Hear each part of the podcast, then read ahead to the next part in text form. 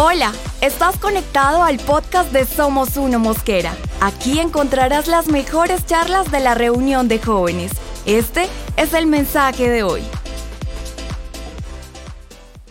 Los pastores Julián y, Fanny Flechas. A todos muy buenas noches. No sabemos qué va a pasar hoy.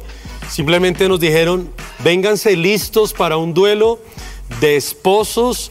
Y aquí está el equipo de los hombres. A ver dónde están todos los hombres de allá de Somos Uno, solteros, de pronto hay alguno que otro casado por ahí que nos está viendo. Entonces aquí este es el equipo, eh, no es el equipo azul, no, el azul representa a los hombres. Yo soy del verde, así que pilas. Bueno, pero Romeo, ¿cómo es la dinámica? Quiero que, bueno, ¿Qué va a pasar? pastores, ustedes deben estar muy a la expectativa y deben estarlo, se los aseguro, porque hay preguntas que todos los solteros nos hacemos. Todos los solteros tenemos preguntas que a veces son un poco complicadas de preguntar, pero creo que es el momento, la ocasión para hacerlas. Entonces les cuento la dinámica. Vamos a hacer unas preguntas un poquito complicadas y ustedes tienen una mesa de ping-pong y unas raqueticas. Entonces, cada vez que usted sienta que la pregunta va para la otra persona, va a lanzarle la pelota. Pero ojo, hay respuestas que pueden ser diferentes, entonces tú puedes responder o contra, eh, contrambiar esa pelotica. ¿Están preparados? Estamos listos. Sí, pero yo no sé jugar. De una vez les advierto a todos, yo no sé jugar. Tranquila, pastora, lo importante es que resolvamos todas esas dudas que van a ser impresionantes el día de hoy. Bueno, y vamos a empezar con la primera pregunta. Esta pregunta. Tenemos una recogebolas. Tenemos un caddy de ping pong. la mejor. Y creo que se va a ganar una propina esta noche. claro que sí. Si quieren, vamos a hacer un ensayito. ¿Qué les parece? Hacer una pruebita del juego, del el swing que tiene cada uno para esta raqueta. Vamos en 3, 2, 1 y acción. Ay, espere. Muy bien, qué pase, qué tiro, qué swing, qué ánimo, qué aliento. Todo porque es la esposa, ¿no? Porque... Claro. Hay que, hay que darle juego, hay que darle juego a la esposa siempre que uno... En el matrimonio es así. Bueno, vamos a hacer una, una preguntita de ensayo. Que, yo, ¿no? Eh, me gustaría que empezáramos a jugar de nuevo y hacerles la primera preguntita de ensayo. A ver, ¿Quién es el que lleva el tinto a la cama a la hora de despertarse? A ver, que lancen la pelota.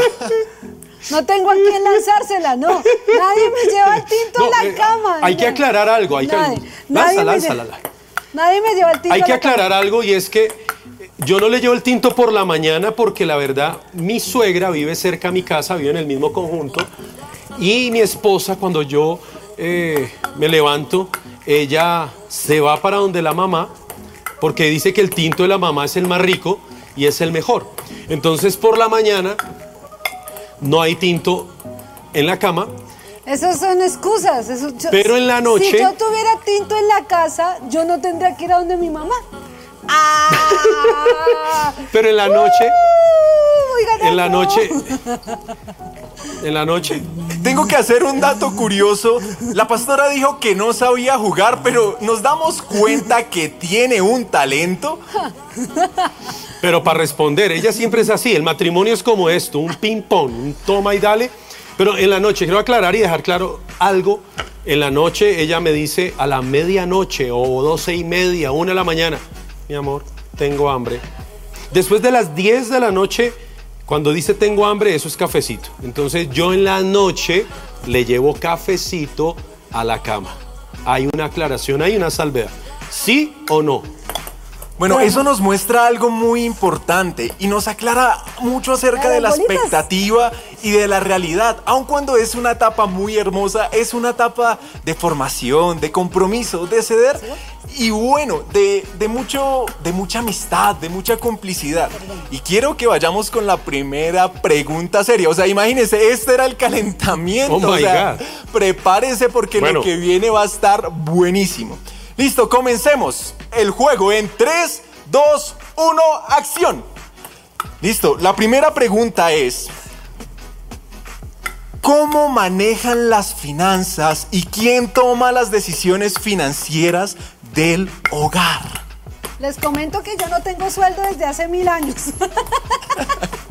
Eso es un buen dato. se- se- ah, en serio, o sea, ¿cuál, es, bolitas. cuál es el propósito de- del juego? ¿Hacerme quedar mal o, o- o qué? O sea, esto es un complot. No, no, hay que aclarar algo. Los dos tenemos Ay, perdón, salario, Me está pitando. pero yo soy el que tengo la cuenta. Entonces me consignan a mí y yo soy el que administro y manejo todas las finanzas. Porque hay que pagar Entonces, la ver, cuota ¿dónde de la casa, la cuota En del carro, hay que pagar servicios, hay que hacer mercado.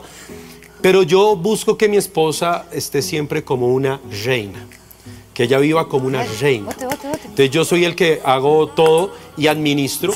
Mi esposa es muy buena administradora, tengo que decirlo, pero desde que nos casamos, algo que, que- que es importante que sepan en el matrimonio es que no hay salario mío o tuyo, es una bolsa común. Entonces, eh, lo que yo gano más lo que mi esposa gana va a una bolsa común y eso es de los dos. Alguien decía, no, que cada uno tiene su salario y cada uno mire para dónde va, pero si uno comparte la cama, comparte el baño, comparte la casa, ¿por qué no va a compartir el salario? Dice la Biblia, mejor son dos que uno porque tienen mejor paga de su salario. Entonces, eh, es un trabajo en equipo.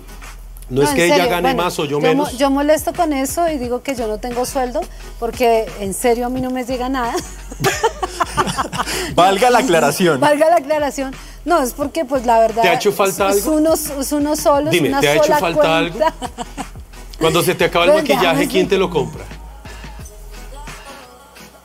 Cuando necesitas Papito, ropa, papito Dios ¿quién te da la- para la ropa? Papito Dios. ¿a través de quién? Él tiene que usar un instrumento. Bueno, entonces yo, lo- yo molesto, pero sí es un, es un solo, es un fondo, no es, no es mi plata y tu plata, sino es de los dos. Y creo que eso lo tuvimos claro desde un comienzo, donde dijimos como que acá no podemos pelear nunca por dinero y no se trata de lo mío, lo tuyo, sino es de los dos. Pero yo siempre lo molesto y le digo, buenas, para lo de mi sueldito. Bueno, vemos que se detuvo el juego y esto Sí, sí. no puede parar, tenemos que seguir. Bueno, esa es una pregunta que resuelve muchísimas dudas de seguro, pero hay una que de seguro todos los jóvenes nos hacemos. Nos criamos viendo el romance de doña Florinda y don Ramón, que eran personas que siempre llegaba el hombre con rosas y ella le daba una tacita de café.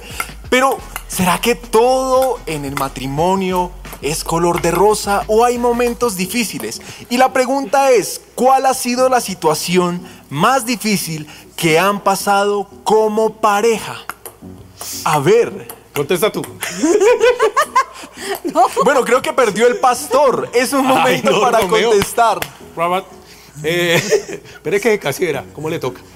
Eh, bueno, hemos pasado diferentes, varias. eh, han, sido, han sido como varias etapas. Recién casados es cuando Dios me pide a mí mi trabajo. Yo trabajaba como profesor en un colegio y Dios me pidió mi trabajo. Ahora, yo ganaba un salario mínimo mi esposa también trabajaba, tenía que trabajar para ayudarme porque con lo que yo ganaba no mantenía un hogar. Entonces mi esposa también entró a trabajar y los dos ganábamos el salario mínimo. Y Dios me pide, a los tres meses de matrimonio me pide el trabajo. Entonces yo renuncié a mi trabajo, pero recién casado es una responsabilidad. Hay que cubrir muchos, el arriendo de la casa, muchas necesidades. Entonces no fue fácil. A los dos meses mi esposa llegó, también Dios le pidió el trabajo a ella, donde ella trabajaba, y duramos seis meses sin trabajar, ni mi esposa ni yo. Eh, fue un tiempo difícil, fue una prueba económica, pero nunca nos hizo falta nada, nunca nos acostamos con hambre, tampoco muy llenos, aprendimos a ayunar, aprendimos a depender de Dios, pero Dios siempre trajo la provisión y fue porque nos unimos, porque a veces hay parejas que pelean por dinero, de pronto muchos ven a sus papás pelear por finanzas, pelear porque pelear porque no hay dinero y bueno, de pronto a veces, eh, aún más en estos tiempos, pero Dios me enseñó allí varios principios. O sea, Dios me enseñó no varios principios. Dios me enseñó varios principios en ese tiempo y fue nunca pelear por dinero. Recuerdo una ocasión estábamos sentados en la casa, pues sin hacer mucho, y la verdad estábamos pasando un momento difícil de mucha apretón y el hombre pues es proveedor, el hombre es el que debe proveer para su casa y yo sentía más la presión económica y la responsabilidad. Y mi esposa, eh, estamos ahí mirándonos y me dice, ay mi amor, no tengo maquillaje. Cuando una mujer dice así, Se me acabó el maquillaje. uno no entiende, al comienzo uno no entiende, uno después tiene que ir descifrando el lenguaje de las mujeres, porque para uno es, ah, qué embarrada. para cualquier hombre. Si la mujer le dice, se me acabó el maquillaje, ah, qué embarrada, ¿sí o no? ¿Qué quiere decir eso? Quiere decir, papito, cómpreme maquillaje, pero ellas hablan con Bueno, indirectas. sin el papito, bueno, porque eso sí suena muy ñero. No, no, no, pero es como para hacerle claridad a todos los hombres. Entonces, claro, yo entendía que me estaba diciendo, necesito que me compre maquillaje. Yo decía, pero en medio de esta necesidad, ¿de dónde voy a sacar? Entonces yo sentí la presión y como que mi reacción era como a pelear de pronto en ese momento y decirle a Fanny, pero es que no te das cuenta, estamos ahorita sin, sin trabajo, estábamos pues viviendo por la fe, literalmente, y Dios me dijo, cuidadito, te enojas con tu esposa. Yo Porque si tú pones, Que me acuerdo de un día. si tú pones el dinero por ¿Puedo encima de la relación, Bueno, claro que sí, tu tienes Dios te que da el responder dinero. contra Entonces- la pelota. ahí va, perdiste. Habla. ¿Cómo así? No dices que ibas a decir algo. No, eh, yo me acuerdo un día que estábamos, estábamos recién casados y Julián estaba colocando una puntilla en... Creo que estábamos, él estaba No, arreglando... estamos aquí en la iglesia. ¿Ah, fue acá en la iglesia? Sí, sí, sí. Bueno, fue acá en la iglesia, pero fue en la chiquita. Eh, no me acuerdo, creo que fue en esta. Bueno, no me acuerdo. Ah, yo pensé que era en la casa. Bueno, no me acuerdo. Entonces fue en un lugar. Mi, mi memoria no me da hasta tanto, ¿sí? Entonces yo recuerdo que estábamos ahí y él estaba colocando una puntilla y se empe... Creo que te machucaste, ¿fue? Se machucó. Me machuqué con la puntilla. Con la Con el puntilla, con el- martillo. muy doloroso. Con el martillo. Y Julián sacó y botó ese martillo ahí. ¡ah! Pero tuvo una reacción horrible. horrible, que yo quedé así como. Y en ese momento yo pensé, porque mi papá era muy agresivo con mi mamá, a mí se me volvió el cassette y yo dije, ¡Ah! este man es un agresivo. Y yo quedé así, yo quedé choqueada, choqueada, choqueada.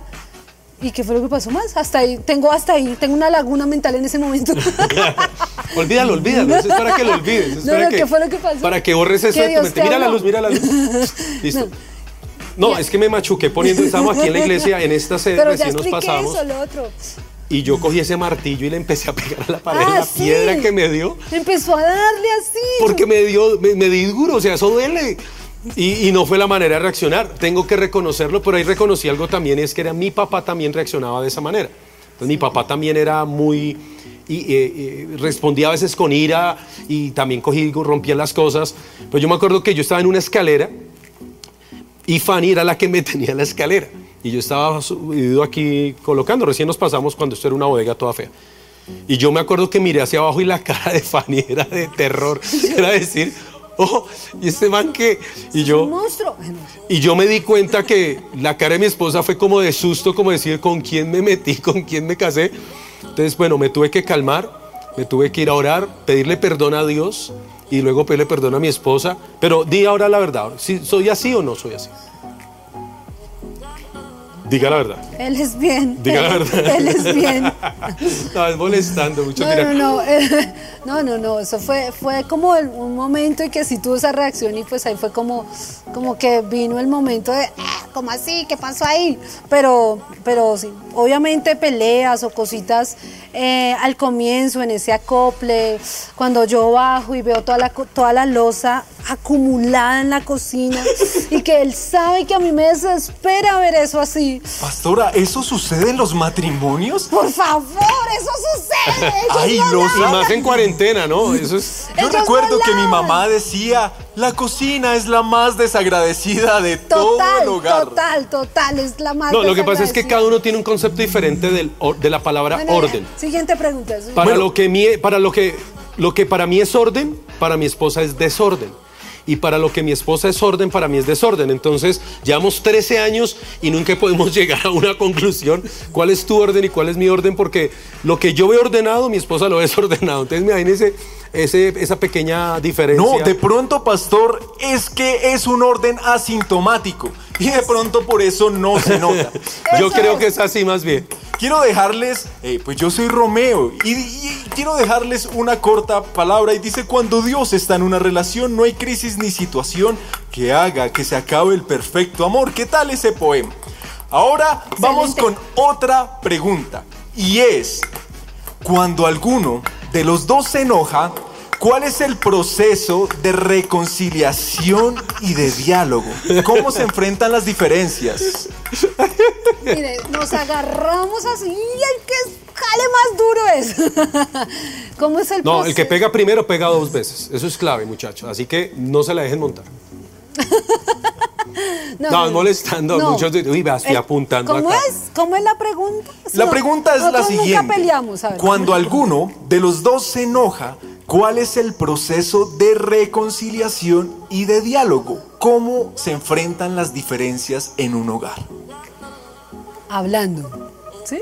Bueno. creo que. Ah, creo que. bueno, Yo voy a hablar. bueno, yo diría que Llegó mi habla- parte. Voy a quitar acá. Yo diría que hablando. ¿Toca, toca ir jugando? No, yo no puedo jugar y. No. Al comienzo hay como etapas. Mucha- Al empezando comienzo, que no deja hablar la- a la esposa. recién casados, había mucha inmadurez aún en nuestro carácter. Entonces había una flor que cada vez que algo le pasaba, se cerraba. Una florecita muy Una bella. florecita que se cerraba. Una tortuguita que se escondía en su caparazón. Y entonces uno no las capta. Uno no las coge que la embarró. Sino cuando la mujer, uno le pregunta, ¿estás bien? Y ella dice. Y para mí eso era, está bien. Entonces yo me iba a ver televisión, a leer, a hacer otra cosa. Pero en la noche cuando llegaba al cuarto y entraba y me sentaba en la cama, pues llega uno muy cariñosito. y, Hola, mi amor, ven. ¿Estás brava? Y ahí empezaba yo. Entonces, esa tortuguita encerrada en su caparazón era difícil de sacarla de ahí. Y entonces podía pasar mucho tiempo para que la tortuguita asomara su cabecita y quisiera hablar con el tigre que se le iba a comer. Entonces, eso fue una etapa al Sí. comienzo de recién casados que pasó bastantes veces y entonces era difícil a veces porque esa tortuguita se cerraba, se encerraba y no hablaba. Y yo le decía, ¿estás bien? Y decía, "Ujú". Y uno, yo, ah, bueno, entonces yo me acostaba a dormir y chévere. Pero entonces yo aprendí algo y era que, que no, que sí había algo ahí, que tocaba hablar, que tocaba, hey, ven, la Biblia dice, no se ponga el sol sobre vuestro enojo, y eso fue un principio que establecimos desde antes de casados, y pues que al cumplirlo, pues cada noche, si había una diferencia en el día, pues no nos podemos dormir, entonces me tocaba, ven, mi amor, entonces la mujer a veces espera es que el hombre diga, la embarré, así ella la haya embarrado. Entonces, eso, pero para que la mujer reconozca que la embarró, chicos, eso nunca va a pasar. Eso jamás va a suceder. Eso simplemente el pastor César nos ha enseñado y dice, es mejor perder el punto de vista que no la relación. Entonces muchas veces me tocó a mí decir, mi amor, sí, la embarré. Y ahí sí volteaba a mirar. Ah, ahora sí. Y yo, sí, soy una chanda. Bueno, pastora, ¿y tú qué tienes que responder con respecto a esta pregunta? Que lo que pasa es que él cogía de, todo de chiste. Entonces uno quería hablar o él hacía algo y él creía que no me había ofendido. Entonces él decía, "Ay, pero qué bobada, qué ridículo es. Pero era algo que era porque era su temperamento. Entonces él era todo como que todo es, "Uh, todo es folclórico, todo es esto, todo es, "Ah, eso no importa, eso el golpazo ahí atrás y ya a mí eso me desesperaba y no y no me gustaba. Pero yo sí tenía eso que dice Julián era que yo no yo me cerraba muchísimo y eso fue algo que yo tuve que aprender a madurar así como él también tuvo que aprender a madurar que cuando las cosas eran algo serio debíamos hablarlo de una forma seria. A mí no me gustaba que cuando yo quería hablar algo serio él, aún no hace a veces. Yo estoy hablando algo serio y se queda mirándome así y me dice mamita ¡Uy, me desespera! No, pero es que aquí yo llevo las de perder, porque es que cuando nos ponemos a hablar, ella le gusta que uno la mire a los ojos. Ah, Eso era algo que fallaba yo. Sí, él no, él quería que yo le hablara y él estaba así. Él estaba en otras cosas y yo, entonces yo me quedaba callada A ver si me captaba que yo quería atención. Hombres, las mujeres quieren atención. No sé a cuál mirar. Acá está. Atención. Quieren que les ponga atención. Una mujer necesita. ¿Usted quiere tener una mujer feliz? Escúchela. Ella quiere hablar todo el día. Ella quiere contar sus cosas. Ella quiere expresar todo lo que hay en su corazón. ¿Usted no quiere pelear con su esposa? O cuando, cuando vaya a tener una esposa, hermano, escúchela, escúchela, porque ese era el, el problema que este, porque Julián no me escuchaba y yo sentía que él no me escuchaba y ya después él cambió y él ya ahora me pone atención y todo. A veces me molesta con lo de quedarse mirando, pero ya me pone atención. Lo que Bueno, pasa es que con esa cara tan hermosa antes me distrae. Yo le digo, mi amor, tu belleza me distrae. Entonces, eh, pues lógico, uno se queda mirándole y uno dice, qué mujer tan linda. La siguiente pregunta es una pregunta bien interesante. Todos sabemos que llevan 13 años de matrimonio. La pregunta es, ¿cómo hacen para que su relación se mantenga fresca a pesar de la rutina o la monotonía del diario vivir? A ver, A ver, la voz de la sabiduría va a responder. no, yo pienso que ahí es el que si el Señor es el centro de la relación, eh, uno, uno se mantiene como eh, fresco en todo. Entonces el Señor, el Espíritu Santo siempre va a estar como, como teniendo esa frescura y, y es como uno ser uno mismo, no colocar eh, caretas, no colocar nada. Igual que como uno se casa con su mejor amigo, entonces uno no tiene nada que ocultar y eso es lo mejor, porque uno sigue siendo mejor amigo, o sea, Julián sigue siendo mi mejor amigo, o sea, con el que yo me puedo... yo- amigos.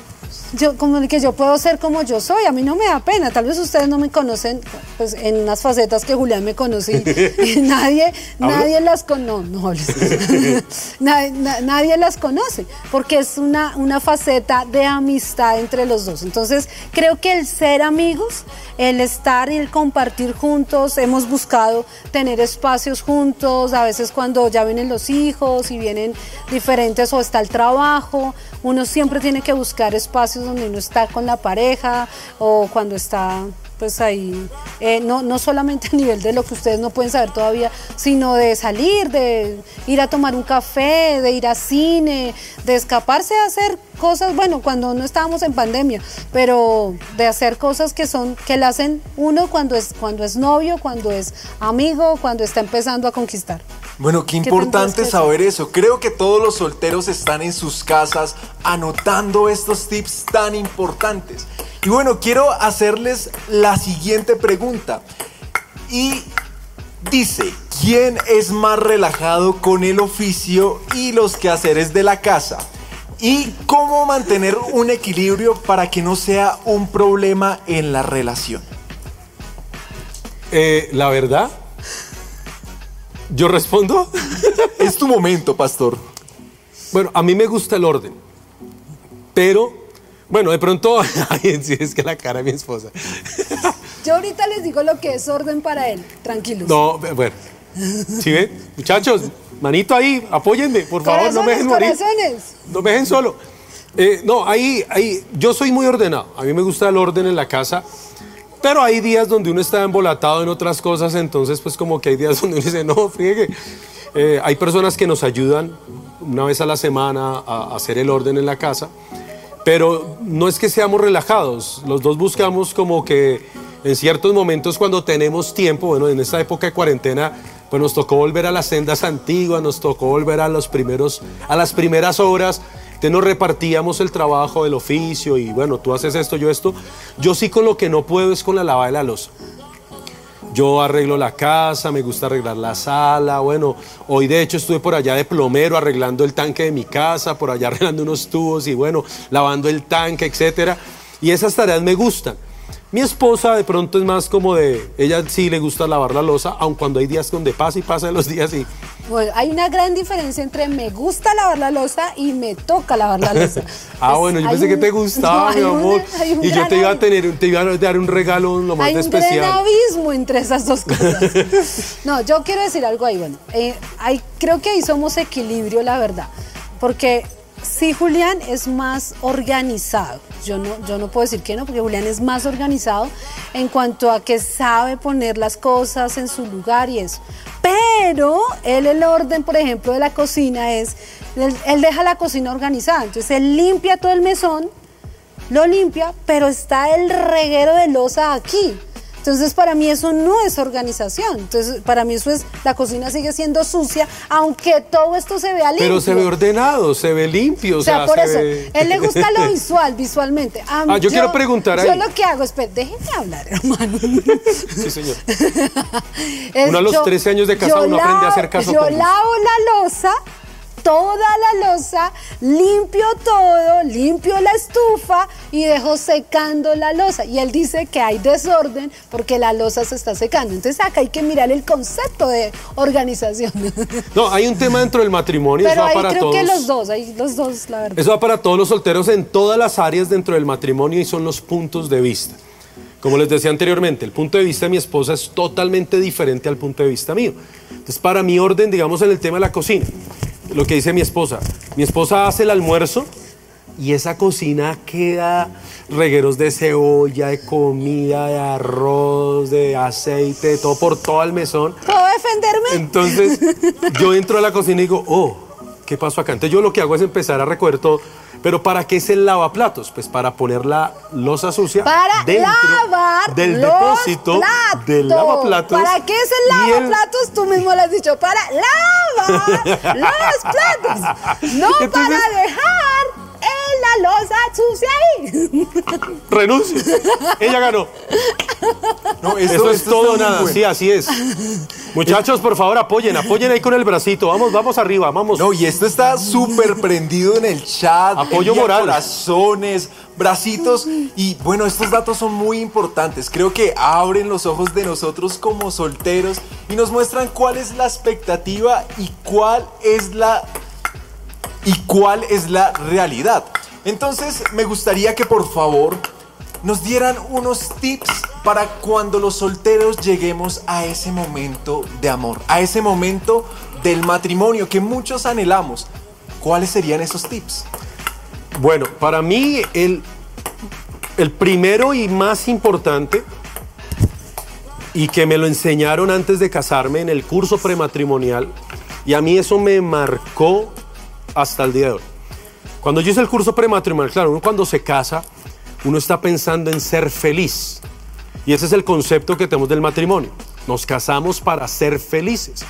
Y está bien.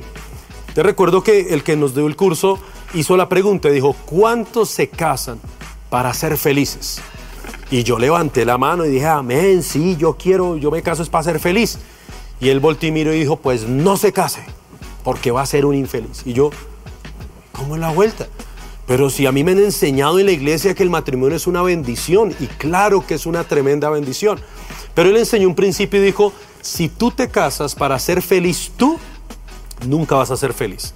Pero si tú te casas para hacer feliz a la otra persona, entonces, en la medida que tú haces feliz a la otra persona, tú vas a ser feliz. Porque ese es el amor, que es el amor que da desinteresadamente. Pero cuando yo amo a alguien, entonces si yo amo a mi esposa y yo la veo feliz, pues yo voy a ser feliz. Si yo la veo triste, pues yo voy a estar triste, porque somos una sola carne. Entonces, a mí ese principio me marcó y es lo que ha dañado muchos matrimonios y muchas relaciones de pareja. Algo que dice la Biblia en 1 Corintios 13, dice, el amor no es egoísta, el amor no busca lo suyo. Entonces, yo siempre enseño a los que se van a casar, les digo, el principio más importante del matrimonio es morir a uno mismo. Entonces, donde tú te anulas a lo que tú quieres para hacer lo que la otra persona quiere. Entonces, ese es el, el meollo del asunto del matrimonio y lo que, en los que muchos fallan, porque el ser humano es egoísta por naturaleza, siempre está buscando su propio beneficio. El hombre, yo era, por ejemplo, era muy machista. Yo no lo había reconocido, tal vez nunca lo vi de esa manera, Totalmente machista. hasta que alguien, un pastor en una consejería, me, eh, pues como que confrontó eso y yo tuve que reconocer, pedir perdón y empezar a cambiar, pero tal vez era por el contexto cultural y familiar en el que yo crecí, entonces uno tiende a repetir eso. Entonces yo era el que, el de las decisiones, el que mandaba, el que quería imponer, el que quería siempre tener la razón, aparte que Fanny como era mi discípula antes, eh, pues yo como que a veces quería seguirla tratando como una discípula y no es así. No es que ella sea más que el hombre, porque en el matrimonio, cuando Dios tomó a Adán y lo hizo caer en sueño profundo, dice que le sacó una costilla. Y de la costilla está eh, en, un, en un lugar, no la sacó de la cabeza para que la mujer no se enseñorease del hombre, pero tampoco la sacó del pie para que el hombre no pisoteara a la mujer. La sacó del costado, que quiere decir está al igual de condición. Entonces, en el matrimonio, aunque el hombre es el sacerdote, la mujer no está por debajo del hombre, la mujer está al mismo nivel y a la misma condición. Entonces, ahí es donde yo debo entender que somos un equipo, debemos dejar el egoísmo, debemos de morir a lo que nosotros queremos para pensar en hacer feliz a la otra persona. Si eso se mantiene, usted va a ser feliz toda la vida. El día que usted se olvide ese principio, se le va a empezar a amargar el chocolate. Bueno, pastora, ¿y tú qué tip le puedes dar a los solteros? La Biblia dice que el que esté soltero, que, que se quede como está y que no se case. No mentiras. no mentiras. Casarse es la mejor decisión, la segunda mejor decisión que uno puede tomar, pero casarse bien. Yo creo que, eh, yo creo que aquí es más eso. Si ustedes que están solteros, ustedes están en la oportunidad de hacer las cosas bien. El problema es que muchos se pueden casar y yo conozco muchas parejas de jóvenes que se han casado fuera del propósito de Dios y sus vidas no son en bendición, así se hayan casado por la iglesia cristiana. Entonces aquí está el, comienzo. ¿Qué, ¿Cómo puedo ser? Es haga las cosas bien, sea obediente, déjese guiar por Dios y deje que Dios lo haga. Si es la persona que Dios tiene para ti, definitivamente todo va a fluir, todo va a ser lindo, van a tener diferencias porque no es que nosotros nunca hayamos tenido diferencias, claro que las hemos tenido, claro que hay momentos en que, uy, eh, hemos tenido algunas diferencias, pero el amor que nos tenemos y el saber que somos el uno para el otro es lo que ha hecho que nuestro amor se mantenga, que nuestro amor crezca. Yo no amo a Julián igual que el, el 18 de de marzo que nos casamos del 2000, que es que a mí siempre me olvida la fecha. 2007. 2007, él sí siempre se la sabe. Yo lo amo muchísimo más, o sea, mi amor por Julián es 13, 13 veces más grande, 13 años más grande.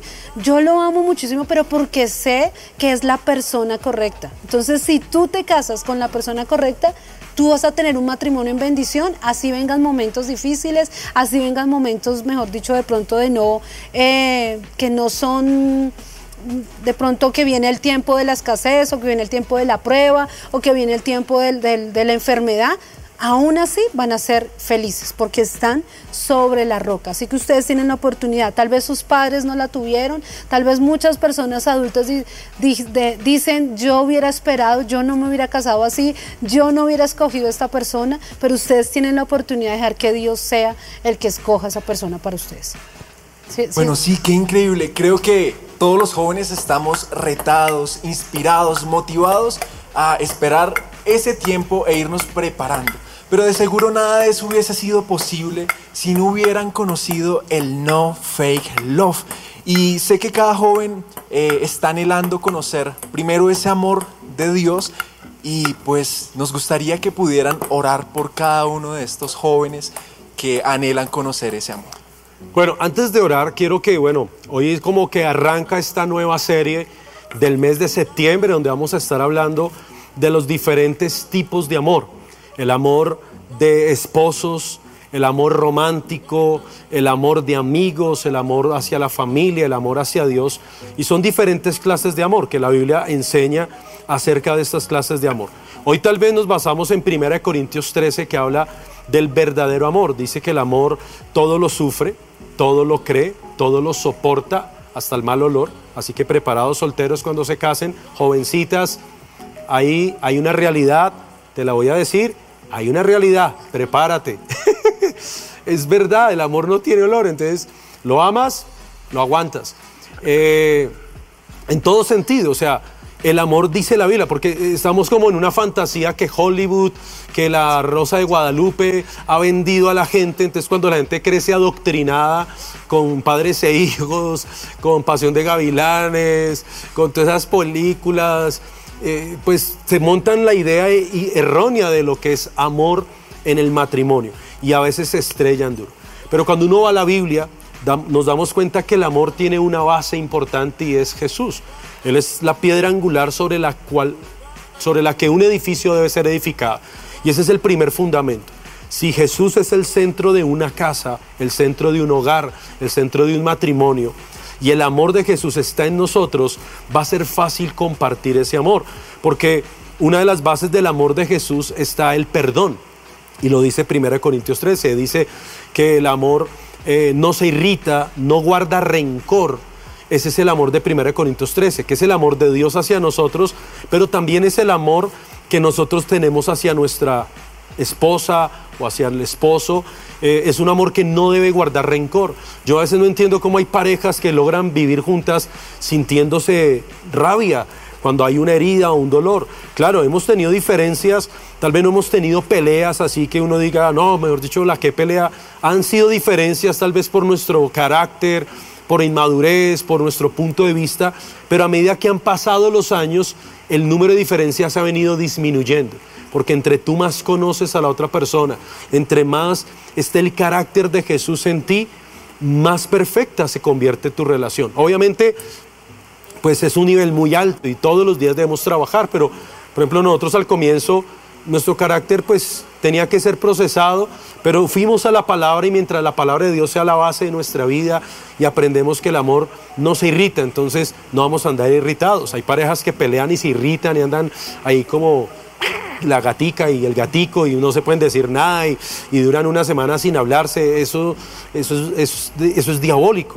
Nosotros tratamos de que el amor no se irrite, porque la Biblia dice que el verdadero amor no se irrite. Entonces, si hay amor de Dios en nosotros y ese amor está hacia la otra persona, pues no nos vamos a irritar. Así la losa esté en el lavaplatos amontonada, y, entonces llegue la esposa y diga, Dios oh, bendiga a mi esposo. Qué lindo mi amado esposo, yo la voy a lavar por él. Pues cosas así, el amor no se irrita, el amor no, guarda rencor. la verdad.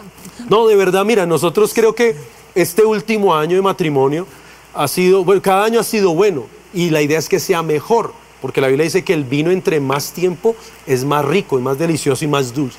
Entonces creo que los, este último año ha sido, ha sido más chévere, aún en la cuarentena nos hemos unido más, hemos reído, hemos compartido, eh, o sea, eh, aunque hay diferencias de conceptos, de puntos de vista, siempre buscamos ir al punto neutral, ponernos de acuerdo y seguir adelante. Entonces, son muchas cosas, son muchísimas cosas que quiero dejarles de tarea que lean 1 Corintios capítulo 13 y que si tú de pronto sientes algo por alguien, lo que pasa es que aquí, bueno, eso es un tema dentro de ocho días que vamos a tratar, pero la gente a veces confunde lo que es amor con un capricho. Y a veces cuando les llama la atención a alguien, solo se fijan en lo, en lo bueno, en lo bonito, pero a veces no en lo malo. Cuando uno se casa, uno ya ve una realidad. Y claro, nos conocemos tal cual somos, pero cuando aprendemos a amar aún hasta las debilidades del otro, los errores del otro, eso es un verdadero amor. Ese es el amor de Dios hacia nosotros que se debe expresar en la relación de pareja. Entonces, jóvenes, este es el tiempo de aprender a conocer el verdadero amor, que es el amor de Dios, el amor de Jesús, y que a la medida que ese amor está llenando tu corazón y tu vida, lo puedes impartir hacia la otra persona, como está en 1 Corintios 3. Yo quiero decir algo que vi hoy que me gustó mucho, que es de, ¿cómo se llama el señor que estuvo, el pastor? Creo que es pastor, el que estuvo en la preconvención.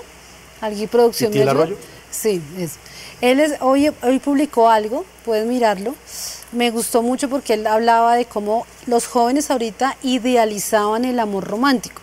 Y entonces como que vuelven que es, y se vuelve su Dios. Y me gustó toda la explicación que dio porque habla de eso. O sea, los jóvenes de ahorita están es en busca del amor y su vida depende de una relación tipo la de Crepúsculo. ¿Y cuántos vieron Crepúsculo? Bueno, es, que es así. El amor, El amor de Crepúsculo es el amor perfecto, el man que es fiel, que la ama, que ella es capaz de volverse vampiro por él. Y es un amor así todo enfermizo, todo esto. Pero los jóvenes se están idealizando y Me ellos están mejor el lobo. levantando, no, lobo ser una bolita, levantando esa y, y se idealizan. Y entonces viven en función de encontrar esa per- persona. Y me gustaba algo que decía el man, era que decía, el man digo, el pastor, eh, Arroyo, y decía que ellos buscan que ese amor sea el que llene el vacío de su corazón y de su alma. Y eso solamente el Señor lo puede hacer. Solo Dios puede llenar el vacío del alma. Así que esos amores son fake. No sé cómo se, cómo se dice Fake. fake. Esos amores no, no son, o sea, nuestro amor, primero está Dios en nuestro corazón y ahí sí está ese amor que puede llegar a complementar, pero no es el que llena el vacío de nuestro corazón. Entonces, si quieres y te sueñas, de pronto tienes proyectos o planes de formalizar, de casarte, tienes que primero conocer el verdadero amor de Jesús. Y esa va a ser la base para tu matrimonio. Y de acuerdo a lo que enseña la Biblia, eso va a ser el reflejo de tu hogar. Que van a haber momentos de prueba, dificultades, diferencias, Posiblemente sí, pero en la medida de tu madurez y en la medida que Jesús sea más en ti, que haya más de Jesús y menos de ti, pues la relación va a ser cada día más fuerte, más estrecha, más cercana y más armoniosa. Y eso es lo que hemos buscado con mi esposa de verdad. Nosotros, o sea, somos auténticos. Yo creo que nuestro matrimonio es auténtico. Hay una charla que mi esposa hace un tiempo dio de parejas que me gustó mucho y es, ¿cómo es que el sábado? El amor es. El amor es. Entonces habla de, la- de- de los sabores, de los, de los aromas. Y nosotros tenemos un sabor en nuestro hogar. O sea, nos amamos. No es ese amor como el de otras parejas, tal vez como No el que es el amor de no nosotros. Es en nuestro amor, la forma como nos expresamos nuestro amor, pero buscamos crecer cada día en ese amor, aprender a perdonarnos, aprender a no irritarnos, aprender a hablar, a perdonar el día que hay una ofensa, a ceder, a morir al egoísmo, a nosotros mismos y en pensar más en el otro que en uno mismo, pensar más en lo que el otro necesita. Y en la medida que cada uno aporta, el hogar va a ser una gran bendición. Así que, bueno, a todos los jóvenes hoy queremos orar por ustedes que sueñan y más en esta época de septiembre que se celebra aquí en Colombia. decía Romeo, ay, me encanta esta época. Romeo le encanta esta nuestro personaje que Pero. Romeo, ¿dónde estás? Que no te veo. Así, así anda más de una. Que buscando el amor de su vida. Encuentra a Jesús y Dios lo va a traer por añadidura y vas a ser feliz y vas a tener algo espectacular. Yo soy feliz desde que me casé. Creo que la mejor decisión que tomé después de aceptar a Cristo fue haberme casado con esta bella dama, hermosa. Y si tuviera la oportunidad de volverme a casar, pues me casaría con ella una y otra vez más. Entonces, bueno, hasta ahí dejo porque esto se pone caliente y todavía estamos un en horario. Aquí en el límite, ahorita nos damos un Siempre, aquí siempre estamos en. Venga, venga. No, pero más adelante. En el límite. Bueno, acá. Sino que es que hay mucho soltero. ¡Ay! Cuidado los solteros que se me emocionan mucho y después les toca es orar. Y dice, pastor, cáseme, que estoy que me quemo. Entonces, porque dice, no, es que Dios me dio la palabra de Corintios, que es mejor casarse que estarse quemando. Pero eso es un tema que vamos a tratar más adelante, que también vamos a hablar cosas de la sexualidad, que los jóvenes también necesitan aprender, saber cómo guardar su cuerpo, cómo cuidar su sexualidad para llegar en bendición al matrimonio. Gracias por escucharnos. Si te gustó, síguenos en arroba somos uno mosquera y compártelo con todos tus amigos.